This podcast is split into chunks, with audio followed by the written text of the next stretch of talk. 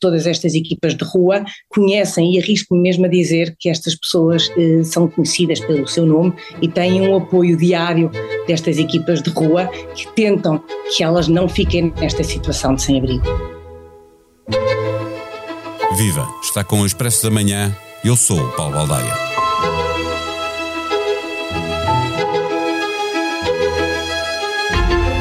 À volta da Igreja dos Anjos, em Arroios, cresceu no último ano um condomínio de lona. 13 tendas T0, geminadas, assentes em paletes de madeira, algumas impermeabilizadas à força de película transparente de cozinha.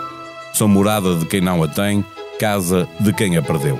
Começa assim o texto de Joana Mateus e Raquel Moleiro, que conta também com fotografias de Tiago Miranda, a mostrar que há cada vez mais pessoas a viver nas ruas, em tendas e cartões, empurradas pela crise da habitação, imigração e consumos. As associações que lhe dão apoio estão a atingir o limite de ajuda. Hoje fazemos um expresso da manhã de alguma forma especial. Ligamos, por telefone, a quem faz da questão do sem-abrigo uma causa, a quem, em 2019, manifestou o desejo de acabar com este flagelo, mas que percebeu, logo no ano seguinte, com a pandemia, que seria impossível e mais se convenceu, nos anos seguintes, com o acumular de crises como a guerra e a inflação. Neste episódio, conversamos com o Presidente da República, Marcelo Rebelo de Sousa, estava ele a terminar uma visita de Estado na Bélgica. O Expresso da Manhã tem o patrocínio do AGE, tudo o que os jovens precisam para o dia a dia. Uma conta neutra em carbono com menor impacto no ambiente, cartões em PVC reciclado e uma app para abrir e gerir a conta de forma 100% digital. Saiba mais em bancobpi.pt. Banco BPI, Grupo CaixaBank, registado junto do Banco de Portugal, sob o número 10. Viva, Sr. Presidente da República. O Expresso, na edição deste fim de semana, dá conta de que o número de sem-abrigos aumentou 78% nos últimos cinco anos. Não leva em conta, porque não há números eh, certos, o que aconteceu este ano. É uma das eh, preocupações, grandes preocupações sociais do Presidente da República. Como é que vê estes números? bom, eu uh, tenho os números oficiais do último recenseamento do fim do ano passado. E em relação a esses números oficiais, nós o que temos é cerca de 5 mil. De 5 mil uh, sem abrigo. Uh, havia previsões muito superiores e outras não muito inferiores, parecidas com esta. Uh, o período dos cinco anos foi muito diferente entre si, porque houve um período que terminou a estratégia que foi até 2015, 2016 foi um ano de vazio em termos estratégicos, a nova estratégia foi definida em 2017 e começado a aplicar em 2018. E aí houve períodos muito diferentes. Um período terrível de aumento em, eh, como consequência da pandemia, em 2020 e 2021. Portanto, havia uma recuperação teórica, eu já digo que quer dizer isto teórica, em 18 eh, e 19, relativamente aos números da crise da Troika, que eram vaguíssimos, eram vaguíssimos, vaguíssimos porque o número de autarquias que verdadeiramente mandava números era, era praticamente inexistente, mas era um cálculo assim aproximativo. Mas uh, depois teve-se a noção de que no fim da pandemia ia haver uma melhoria, mas que caiu em cima a crise uh, decorrente da guerra e, portanto, uh, no fim de 2022 nós tínhamos o somatório ainda dos efeitos da pandemia, mais da, da crise, uh, pelo menos a inicial e mais forte, que foi entre o outono e o inverno, de uh, inflação, uh, não desemprego ostensivo, mas crise no poder de compra das famílias e, portanto, naturalmente, aumento sem emprego. E, por outro lado, tínhamos um novo recenseamento, foi atualizado o recenseamento, já com um número muito maior de autarquias. Portanto, hoje pode discutir se o recenseamento é fidedigno ou não, ou se não peca por defeito, provavelmente peca por defeito, mas o número de autarquias que dá elementos quantitativos não tem comparação com o que havia há cinco anos, uh, antes disso, mesmo há quatro ou três anos. E, portanto, cada vez que há uma atualização, aumenta o número sem abrigo. Os números oficiais, Sr. Presidente, apontam para 10.773 pessoas, não é? Exatamente, exatamente. Mas, mas, não está lá é. o ano de 2023, não é? Pois, mas eu admito que seja muito mais isso, por isso é que eu digo, porque estava por defeito de falar em 4 mil ou 5 mil. E mesmo os 10 mil em 10 milhões, eu acho que acabou por defeito. Desses 10 mil, haveria uma parte significativa na área metropolitana de Lisboa e do Porto, praticamente metade, e o resto disperso por vários pontos do país. Vamos admitir que os números das autarquias traduzem a colaboração de todas as autarquias e que o levantamento é fidedigno, eu continuo a achar os 10 mil uh, um número baixo, para 10 milhões de pessoas com as crises somadas. Bom, o que é que aparentemente houve uh, nesse encontro muito recente sobre o GEBRE? Houve por um lado, o continuar a defender que o licenciamento tem que ser atualizado e melhorado. Houve a noção de que finalmente se tem a ideia de que há sem abrigo fora das áreas metropolitanas de Lisboa e Porto. E está a crescer. Sim, em Beja quadruplicou uh, Algarve, este ano, é? Algarve, Beja no Alentejo por causa da, Beja, população migratória. Norte do Minho, uh, em zonas como não era tão significativo como o interior todo, Portanto, já havia zonas significativas, uh, mas que entram, são vizinhas da, da área metropolitana de Lisboa. Portanto, eu diria que, continuando uma situação que é uma situação parcialmente crítica, que é provável que o número de CEBRIs continue muito elevado.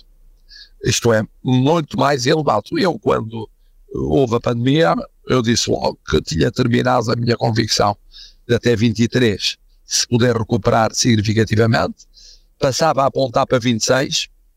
Depois, quando veio a guerra, eu passei a ser muito reservado e a dizer: não, no fundo, enquanto durar os efeitos económicos e financeiros do somatório destas várias situações críticas, provavelmente é prematuro estar a dizer que o número vai diminuir de tal maneira que só fiquem na rua aqueles que querem ficar na rua.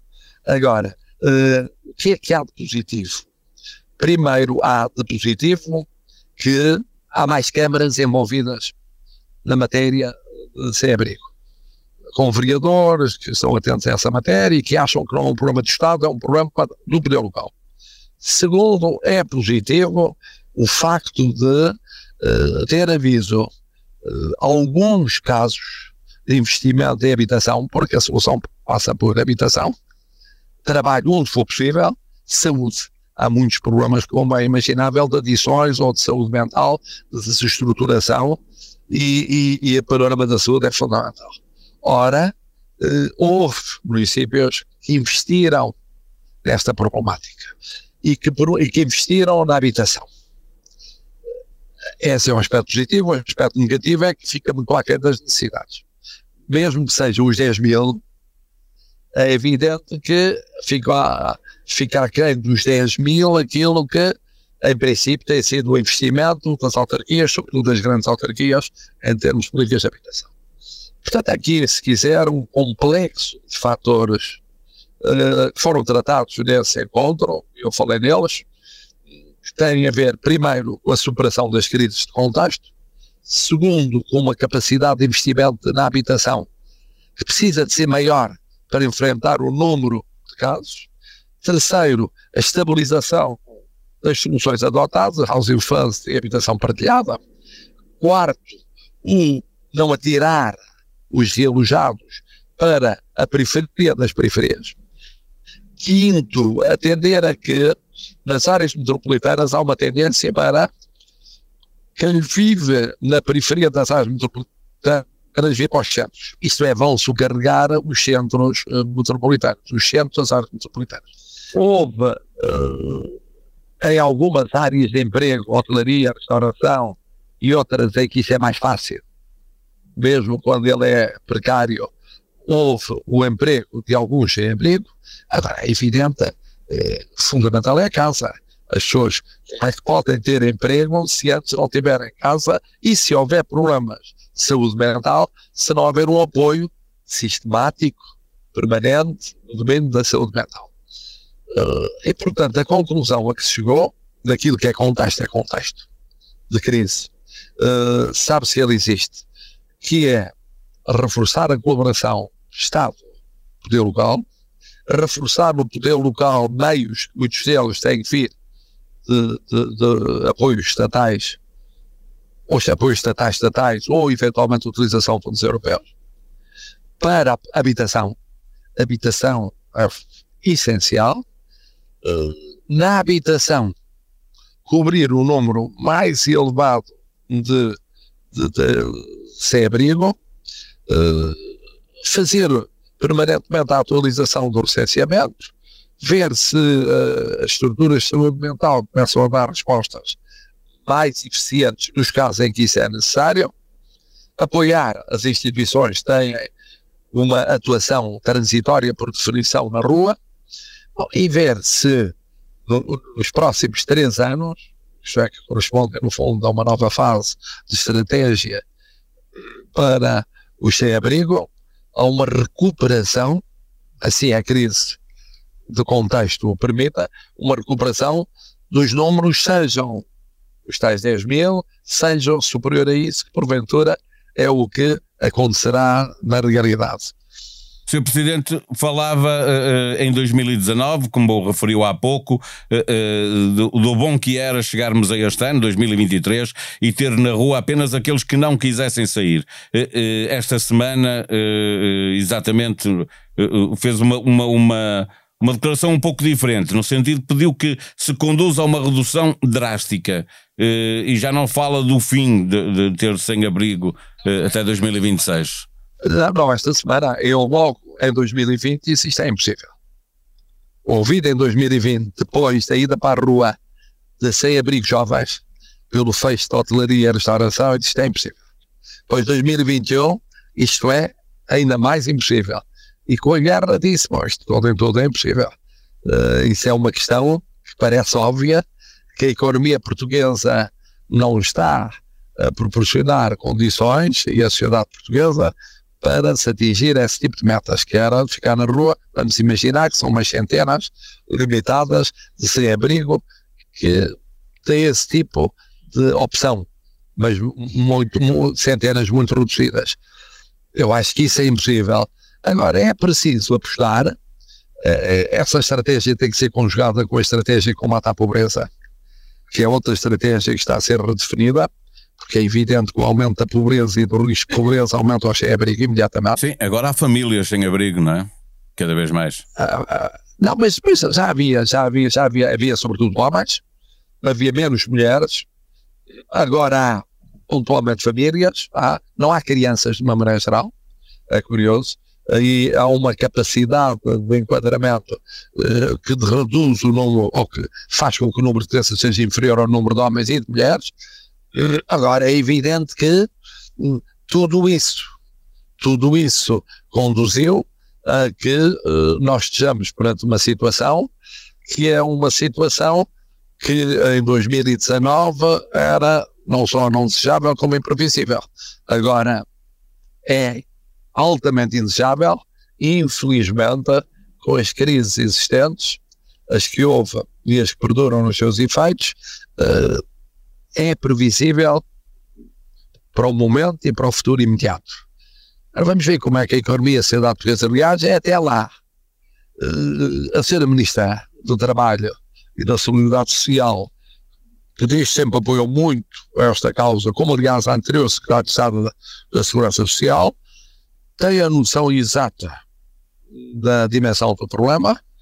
O, o responsável, comissário, por assim dizer, para a estratégia, que é um homem que vem de uma das instituições, tem a noção exata das dificuldades que existem. Os voluntários eh, fazem o que podem e o que não podem. É muito impressionante. Os autarcas estão a ter uma noção clara eh, do que se passa. É evidente que, eh, apesar de dispersos por outros pontos do país, então os dois grandes polos são Lisboa e Porto é o, a grande Lisboa é o grande Sr. Presidente, Porto. para fecharmos a nossa conversa, pergunto-lhe, está otimista ou realista? Não, não, estou, estou realista, quer dizer, um país que vive as crises consecutivas, que vive, que está neste momento até o crescimento zero, que eh, de facto não sabe como é que o mundo vai evoluir, que dispõe de fundos muito apreciáveis para os próximos anos, agora com uma utilização atrasada no terreno, uh, mas em que uh, a pobreza subiu e o risco de pobreza subiu, naturalmente é um país que está a ter neste momento uh, um aumento sem abrigo, que não é nada aquilo que desejávamos, que desejamos, e que eu continuarei a desejar. Eu não tenciono largar esta causa em 2026, quando deixar de ser Presidente República. É mesmo daquelas causas, como os escutadores informais também, em que vai ser importante, como cidadão, não largar a causa.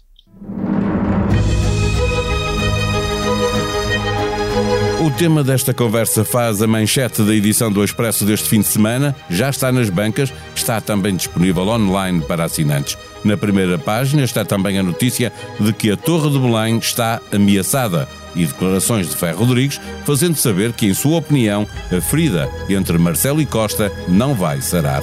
Sobre os socialistas, duas notícias. Deputados do PS têm, temem subida do IUC socialmente regressiva. Costa mostra-se irredutível. Os mesmos deputados mudaram uma lei à revelia dos médicos e do Ministério, acordo com a classe fica em águas de bacalhau. A foto em destaque é da guerra no Médio Oriente.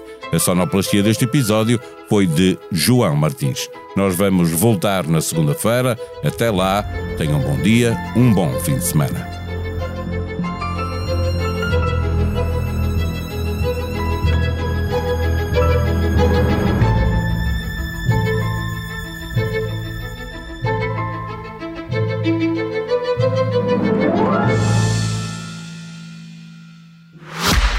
O Expresso da Manhã tem o patrocínio do AGE, tudo o que os jovens precisam para o dia a dia.